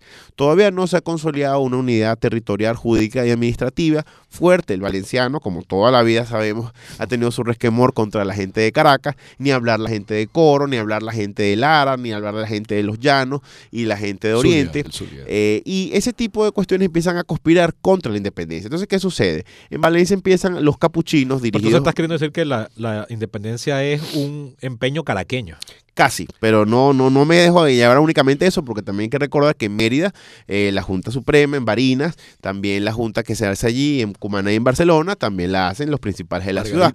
Pero eh, en Caracas eh, lo que quiero decir es que el ambiente era quizás, quizás diferente al resto de las provincias, por lo que he podido yo investigar. Ahora, ¿qué sucede? en Valencia, los franciscanos, dirigidos por el padre Fray Fray Hernández, no recuerdo su nombre, ese mismo padre había sido uno de los que había hecho un libelo contra la libertad de expresión y perdón, contra la libertad de cultos que había propuesto el gobierno eh, independentista. Eh, ellos veían que eso de la libertad de cultos era una cosa, de la masonería, era una cosa mala, que iba a destruir el orden de, basado en nuestro Señor el Rey. La serpiente de Moisés. Exactamente. Se llamaba la serpiente de Moisés. Ese tipo de cuestiones negativas este, empiezan a permear en la población. ¿Quiénes se alzan en Valencia? Se, se, alza un batallón de morenos y bardos de los valles de Aragua, encabezado por un señor llamado Pantaleón Coleón. Ese Pantaleón Colón justamente fue el mismo que había colaborado el 19 de abril para amotinar a los soldados y que no obedecieran a Emparan. Para que tú veas las vueltas de la vida, este, un año después ese hombre se alza contra el gobierno que proclamó la independencia. Y también, por supuesto, se cobraron rumores. Hay una cosa que no se ha aclarado en la historia de Venezuela que afirma tanto eh, Coli Prat y por supuesto días que se afirma que el día de la proclamación de independencia, esa francachela, un grupo de exaltados llegaron hasta el Palacio Arzobispal y obligaron al arzobispo Colin Pratt a que saludara la independencia y hasta se pusiera un gorro frigio. Eh, sea como fuera ese episodio, a Valencia llegó la noticia que habían agarrado al arzobispo, lo habían secuestrado, lo tenían amenazado de muerte y que la masonería había dado una especie de golpe de Estado con la proclamación de la independencia porque ahora no se estaban bautizando los niños. Lo que ha pasado entonces en Valencia es que se mezclan prejuicios sociales, raciales, regionales contra todo lo que está pasando y ocurre una rebelión espantosa. El regente Heredia, en sus memorias, que te aconsejo que las consigas porque no tienen desperdicio, cuenta.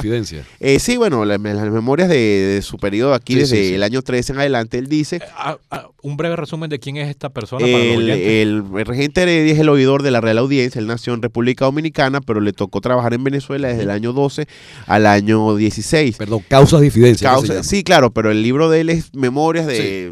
Eh. El libro se llama Memorias del Regente Heredia, pero tiene otro título que le puso él. Él lo publica ya en España mucho tiempo después, y él cuenta de una manera bastante clara, desde un punto de vista de defensor de los derechos humanos, porque ese era en parte su, papel eh, de lo que pasó aquí. Y él dice que en Valencia quedó eh, sembrado el odio mortal de pardos contra blancos, porque en efecto, en Valencia es el primer eh, laboratorio, ensayo de la guerra-muerte. Quienes se alzan allí? Se alzan precisamente los pardos y los morenos, asusados por los blancos, pero también por los religiosos, usando el argumento de la religión para legitimar el problema racial y social.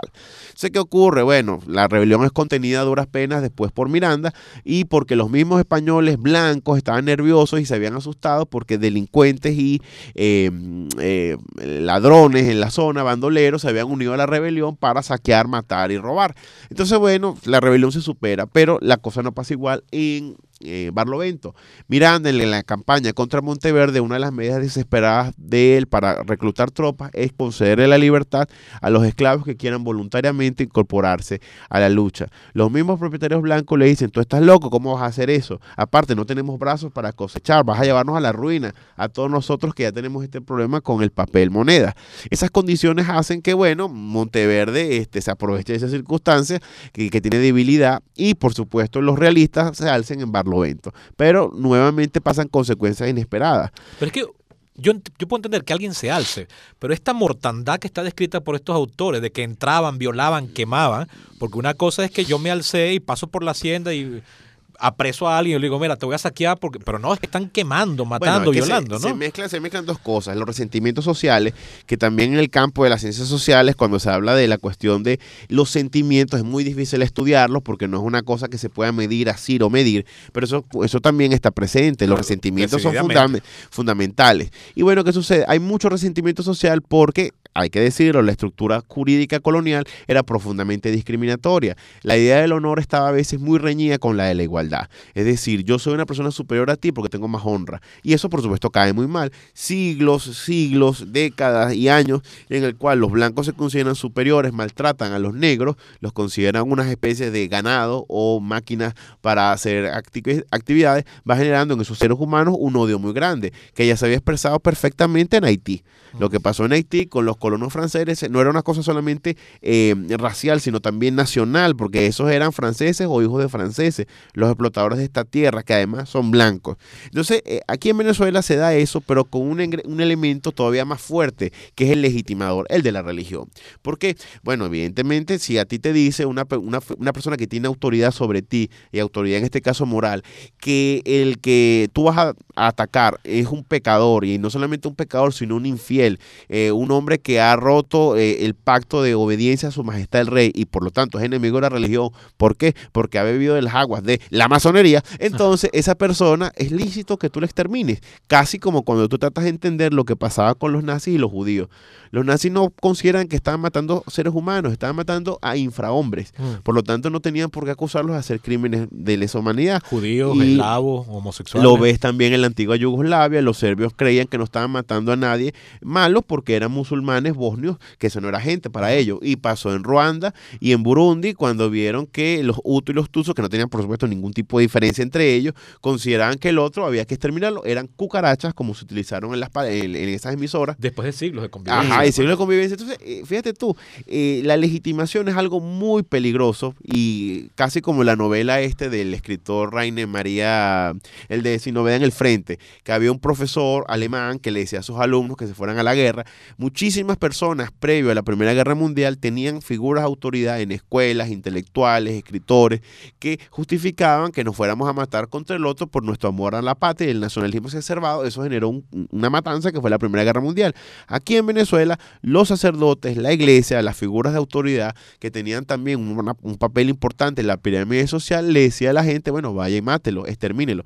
No, no mencionas con sorpresa que Bobes es un blanco de ojos azules, además, Catire. Asturiano. Asturiano, español. Asturiano, pero él llega aquí de 15 años. Dice pero, pero, es llega como marino, pero, pero, es español, nació allá. Este, seguramente se le quedó pegado el acento así con las ceces. Y este, Bobes, con esa circunstancia, le dice a los pardos, a los mulatos, a los negros de los llanos, maten a los blancos. Debe ser algo bien extraño esa, Debe ser, Bueno, que posiblemente es porque él tiene una autoridad, esa una es otra, Esa es otra forma de autoridad, la de los pulperos, en la, en la, que Bobes es un... Bueno, es toda una experiencia sociológica. Ahí lo dice también Juan Uslar Pietri. En un pueblo, aparte del barbero, el cura y el, la figura de justicia mayor, ¿quién es el pulpero? Una especie de líder natural porque conoce los secretos de todo el mundo. mutandi el caso de Zamora. Ah, bueno, más o menos. Exacto. Y aparte que el le da, prestamista. Él es el prestamista, ah, trae los bienes, puede viajar a la ciudad, a él donde llegan los periódicos. Entonces, ese es el líder propio para iniciar esa rebelión. No es casualidad que Rosete, el pulpero de Taguay,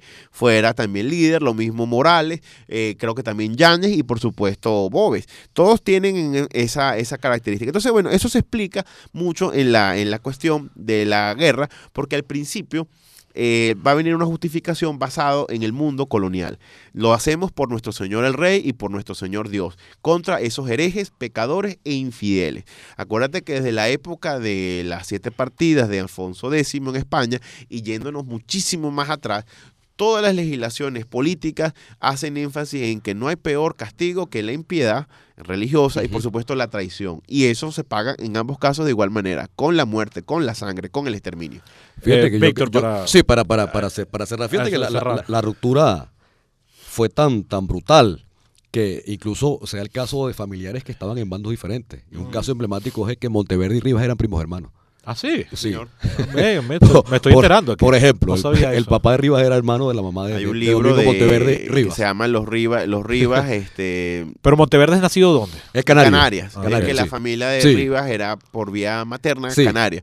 Eh, hay un libro de un historiador, Ángel Grisanti, que creo que se llama Rivas. Eh, los Rivas, el segundo apellido, primos de Monteverde. Sí, sí, sí. Una cosa bien. Y, y, y Rivas no es, por otro lado, también cercano a Bolívar. Sí, también, porque estaba casado con una tía del Libertador. Entonces era tío político de Bolívar. Y Bolívar le pedía la bendición a Rivas. Porque estaban en lo que hablamos, pues, los principales. Además, esa endogamia también ahí que funcionó, sobre todo en el siglo XVIII, de la sociedad estamental de que comenzamos a hablar. Ahora, hay una cosa que Daniel sí decía, ciertamente el papel de, la, de, los religiosos y la iglesia, pero en esa, en esa postura de este padre Hernández, ahí le resposta. Hay Pedro Hernández, efectivamente. Ahí le resposta rápidamente este, Juan Germán Rocio, con una obra que se llamaba El patriotismo en Irgua y el abuso de los reyes, justamente. Y, y, Rocio, que no era ni masón ni se le puede acusar de tal, utiliza la religión, pero en sentido contrario. Utiliza quizás un término fuerte.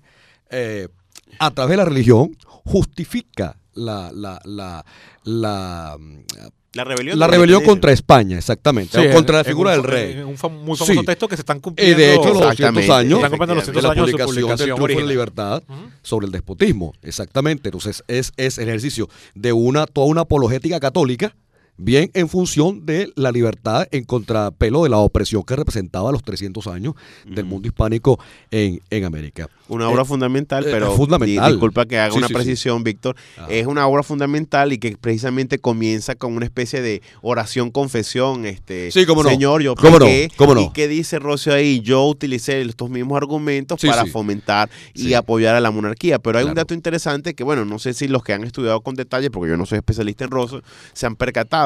Rocio es el único que va contra corriente porque de verdad es muy escaso la cantidad de autores católicos, me refiero aquí en América, no me refiero al padre Mariana ni a, la gente en España, eh, o bueno, Vizcardo, pero ah, Vizcardo ya, había, pero, eh, ya, había tenido, problemas con, la figura del rey, pero es muy raro conseguir teólogos o pensadores religiosos que en el contexto de la independencia usen los argumentos de la religión. Es una cosa increíble eh. que podríamos decir que de 99 solo Rocio es el único. y, se sabe, sabe qué tan fue leído Rocio, qué tan... pero te puedo dar un dato. Ajá lánzalo. Benito Juárez lo utilizaba. Exactamente. Ah, claro, Siendo Juárez. un liberal masón, por cierto. Pero, pero a posteriori, a posterior, digo en el contexto. Tengo, tengo entendido que el éxito editorial fue, ah, obviamente, en lo que puede ser en la época, ¿no? fue bastante impactante. Eh, y sí, sí, sí 500 se le, ejemplares de repente. Sí se le leyó, sí se le leyó y creo que incluso se endeudó para, en su primera publicación allá en Filadelfia, pues eh, tuvo esa, ese empeño. Pues sí, sí, sí, sí, sí fue utilizado y sí fue conocido. Okay. Este, entonces es un caso ciertamente de, de, de, este sentido, ¿no? Ahora, pasado, digamos, lo, lo, lo, rudo de la, de, la, de la guerra como tal, el episcopado, las autoridades también hacen un vuelco. Y el caso emblemático es el de Monseñor Lazo de la Vega, el arzobispo de Mérida de Maracaibo, que de ser un furibundo realista pasa a ser un fiel republicano. ¿Más o menos en qué año? Estamos hablando a partir de 1820. Ok. Sí, pero tiene que ver también con los sucesos de España. la Revolución Liberal. Claro. Entonces, eh, el lanzamiento de riego cambia el sentido. Exactamente. bueno, una vez más hay este problema. Ah, claro. Eh, yo quiero hacer nuevamente polémica, pero, yo también es, el caso mexicano. O México se independiza ante la amenaza de que el orden liberal que se está estableciendo en España venga el Papa a los básicamente comisiona y Lazo de la Vega sirve, sirve enlace entre la República Bolívar incluso este y, y, y, y la Santa Sede. El horror a la masonería, pero pero fíjate tú, me atrevo otra vez más a hacer polémica. Yo creo que Bolívar de alguna manera también leyó la obra de Rocio por lo siguiente. Eh, Bueno, hay una eran evolu- amigos, ¿eh? Sí, claro, hay una evolución en el pensamiento de Bolívar que lo lleva a un conservadurismo donde apoya la cuestión de la iglesia. Ahí pues, yo voy a explicar un poco lo la que... teocracia. No, no, no, no, no estoy diciendo la teocracia, pero trato de decir lo siguiente. aquí. Ajá, vamos a ver. Me explico, me explico. Por supuesto que los verdaderos expertos de Rosso me van a decir, ¿qué te fumaste, Daniel? Tú te volviste loco, pero es lo siguiente. Entre ellos el ex, Eh, el ex rector de esta universidad, Claro, el, como el padre no, Ugalde. eh, como sí. El respetado y querido Sí, Padre sí. Ugalde. Pero lo que trato de decir es lo siguiente. Eh, los argumentos de Rosso, que son muy buenos argumentos, que uno los puede entender ahorita, coño, ¿cómo a nadie más se le ocurrió? Eh, plantean justamente una cuestión contracorriente, porque los padres de la independencia, los padres eh, de la revolución, son profundamente personas ilustradas, son personas que aceptan una idea de una ética secular. Por lo tanto, venir a utilizar argumentos de la religión le parece que es inútil porque la religión es oscurantismo, es, es la ideología del despotismo, entonces no vamos a perder el tiempo de eso. Tal vez Bolívar al leer eso se da cuenta de la importancia de la religión y Bolívar, aunque acepta que aquí en Caracas la universidad se secularice eh, y acepta además que eh, el Estado tenga prepo- preponderancia sobre la religión en el, en el, en el patron, la ley de patronato, Bolívar trata de acercarse, sobre todo cuando ya es presidente de la Gran Colombia, a fortalecer la institución eh, de, de la iglesia. Cuando Bolívar hace su última proclama, él hace un- un- una, una- una alusión, un guiño, no solamente a los militares, que dicen que los militares tienen que estar defendiendo las garantías sociales, sino también los ministros del santuario. Bolívar hace énfasis de que la Es iglesia decir, es un eso es el clero. Sí, sí, sí. Exactamente. Bolívar empieza a apoyarse en el clero. En el año 28, cuando hace la, la dictadura, ¿qué hace Bolívar? Prohíbe las sociedades secretas. Evidentemente, ¿cuáles son esas sociedades secretas? La masonería. Una de Porque la idea es, la es idea es que Bolívar. son errores, sí, que solamente fue la masonería. Bolívar, Bolívar se Pero empieza- seguro era la más compicua. ¿ah? pero se-. Bolívar empieza a pegarse. A pegarse, casi que a plegarse con la iglesia como aliado. Eh, ahí hay una evolución bien interesante. O una involución más bien. Bolívar, este, desde que era un jacobino radical, no te vamos a decir que tuviese unas posturas anticlericales, pero cuando Bolívar llega aquí a Caracas, tiene una relación al principio muy tensa con el arzobispo Colin Prat, porque el secretario de Bolívar, Rafael Diego Mérida, le recuerda al, al arzobispo, Bolívar sabe que usted hizo una pastoral contra la República y una pastoral jalándole mecate a Monteverde y la tenemos acá. Y aquí tenemos una lista de los curas que usted nos va a cambiar, porque no queremos curas propagandistas a favor de la causa del rey, queremos curas que sean a favor de, el, de, de la causa, de, bueno, de, de, de la independencia. Luego, cuando Bolívar hace el decreto de, de guerra a muerte a matar españoles en La Guaira, el, el, el arzobispo le pide, concha, le, em, no, no los mate, y Bolívar le da una respuesta muy contundente, mire, si matamos a esos españoles, ahorramos a mucha gente que le va a morir. O sea, hay una relación Mm. tensa entre el clero y Bolívar. Esa situación va a ir cambiando porque Bolívar quiere darle a entender a los, a los curas que él no es una especie de jacobino, que él, es una, él puede ser un aliado de la iglesia y quiere contar con ellos. Eh, claro, es una interpretación eh, eh, No, personal. no, pero fíjate, cuando... como cuando Napoleón vuelve en el 15. Eh, de- sí, ajá, pero, Exactamente. exacto, pero fíjate que cuando, cuando él, él- él prácticamente fue excomulgado en el año 13 Ujú. por, por el arzobispo de Santa Marta. Ajá. Se la levantan rápidamente. No, no fue una, una, una bula como tal, pero sí, sí. Continúa la idea que tú tenías antes Eh, del... No, no, no, bueno, era, era, era eso, no, o sea, si hay ciertamente el papel del- del- de la iglesia, eh, pasa en, en buena medida de ser esa, ese, esa, esa entidad o esa institución que no vio con buenos ojos la ruptura con el orden hispánico, pero que luego también va evolucionando junto con la guerra y junto con, con el afianzamiento de las estructuras republicanas en la... Por ejemplo, no hay congreso desde el año 11 hasta el año 19, Mm. es decir, desde Caracas hasta Angostura. Y decir, en ese, en ese vacío, la República de Estado estaba en la Fuerza Patriota. Y muchos autores dirán, la República de Estado estaba Libertador. Eso es bien discutible, por cierto. Eh, porque también está Mariño, Ah, están, los- orientales. Bolívar Estaba en el exilio y en el oriente se sigue peleando los monagas, por ejemplo, o paz en los llanos. Es decir, eso también es, habría que revisarlo. De hecho, eh, no es invento ni siquiera nuestro. Hay autores consagrados que, que refutan esa, esa idea. Pero ciertamente hay, no como institución, oficialmente, pero sí hay personeros importantes de la iglesia que luego van a decir, no, la república es un hecho y, hay que apoyarla. Pues y ahí está el caso que decía de Monseñor este, Rafael Lazo de la Vega, que sirve incluso de vínculo entre la república y la Santa Sede para restablecer los nexos diplomáticos. Bolívar, como dice Daniel, ciertamente un momento que comprendió la importancia de tener relaciones este, con, la Santa Sede, por lo que eso implicaba para también para la población. Es decir, la importancia de la religión, que es una herencia que, que nunca, nunca se pudo este, dejar de lado. Ah, es decir, la, la la- religión la- es fundamental la- para el hombre. No, ciertamente la espiritualidad es importante. Bueno, uno lo ve en la evolución de una persona. Claro. Muchas veces pasa gente que yo conocí que cuando te- Ahora- éramos adolescentes se burlaban de la religión, que en lo que comienzan a- se casan y tienen hijos, Ajá. entonces son los más practicantes Sí. y todo, ¿no? Y, y para, para terminar, quizás ya mi, mi, mi, mi intervención quería un poco, porque era un poco la, la, la idea de, de esta, y sí creo que esto va a dar para, para otro programa, y espero que así Sí, sea, Esta serie va a ser larguísima. porque la discusión ha sido interesante. Solamente sobre la guerra de independencia podríamos hablar, bueno, muchísimo. Pero una idea de- del, del profesor Manuel Caballero, este, en su libro La crisis de la Venezuela contemporánea, ¿Del año? este libro es eh, No, la- 98. 98, ¿verdad? Exactamente, sí. Sí. Mira qué crucial. Antes, que- antes que llegara la tormenta. Sí, Ah, pero él habla de las crisis. Justamente. Entonces, lo que tú decías, la historia como, eh, de alguna forma, para encontrar la respuesta a lo que nos está pasando. ¿no? Entonces, él habla, fíjate, las crisis son momentos cruciales. ¿Mm? En segundo lugar, es el paso de una situación de normalidad a una de anormalidad. ¿Mm? Para que una crisis pueda considerarse tal, es necesario que los cambios se produzcan y se revelen irreversibles. Los cambios que se produzcan se revelen irreversibles. Luego, hay que ubicar las crisis y finalmente las crisis son parciales y son estructurales. Yo creo que estas ideas, claro, habría que desarrollarlas por supuesto, ¿no? Pero me quiero quedar con y esa aplicarla noción, a cada caso. con esa noción de crisis, porque ciertamente aquí hablamos de crisis. Ajá, pero ¿qué es una crisis? ¿Y cuál tipo de crisis tenemos? Mm. Yo creo que ciertamente podemos encontrar respuestas no definitivas ni definitorias en la historia. Por supuesto que no. La historia nos ayuda a reinterpretar hechos. Mm. Siempre- Como disciplina social, como una ciencia social que es, la historia nos puede dar, nos puede dar luces, ciertamente, pero no respuestas definitivas. Yo sí creo que la revisión del pasado aporta este, algunas líneas que nos pueden ayudar en la construcción del presente y, y muy manido decir del futuro. Pero ciertamente sí, sí, sí que ayuda. Y creo que este tipo de conversaciones que tenemos, porque esa palabra conversatorio, esa parte de la neolengua no me gusta. este tipo de conversaciones entre los que nos dedicamos de alguna manera pues a la revisión del pasado en cuanto a utilidad para lo que nos está pasando, este, es bien, bien útil. Y espero que por supuesto esto dé pie a, a otros encuentros donde personas más preparadas que yo y, y- este, pues aporten mucho más en este sentido. Y te agradezco, Sebastián, eh, la invitación para compartir con el profesor Daniel y contigo este espacio. Gracias a ustedes dos por su participación. Yo solo voy a cerrar con una frase. Muchas veces, mucha gente, con, claro, la gente habla desde la perspectiva de su experiencia vivencial, pero se ha dicho que en esta crisis, eh, que creo que podemos definirla como crisis que estamos viviendo en Venezuela desde que empezó a partir del año, que cogió un rumbo en el año 98 y que se ha agravado en la actualidad, mucha gente la ha definido y ha dicho y he escuchado y yo he tenido que caer mal muchas veces queriendo corregir esto, la gente te dice, Venezuela nunca ha estado tan mal como estamos ahorita. Yo recomiendo que solo de entrada se busque en este libro que les he citado hoy, Juan Uslar Pietri, Historia de la Rebelión Popular de 1814. La edición original es del año 51, pero el gobierno bolivariano lo reeditó hace unos tres o cuatro años y se encuentra en las librerías del sur, editado por el perro, el, el Sapo y la Rana, creo que se llama esa Sí, editorial. el Perro y la Rana. El perro y la rana, disculpen. ajá.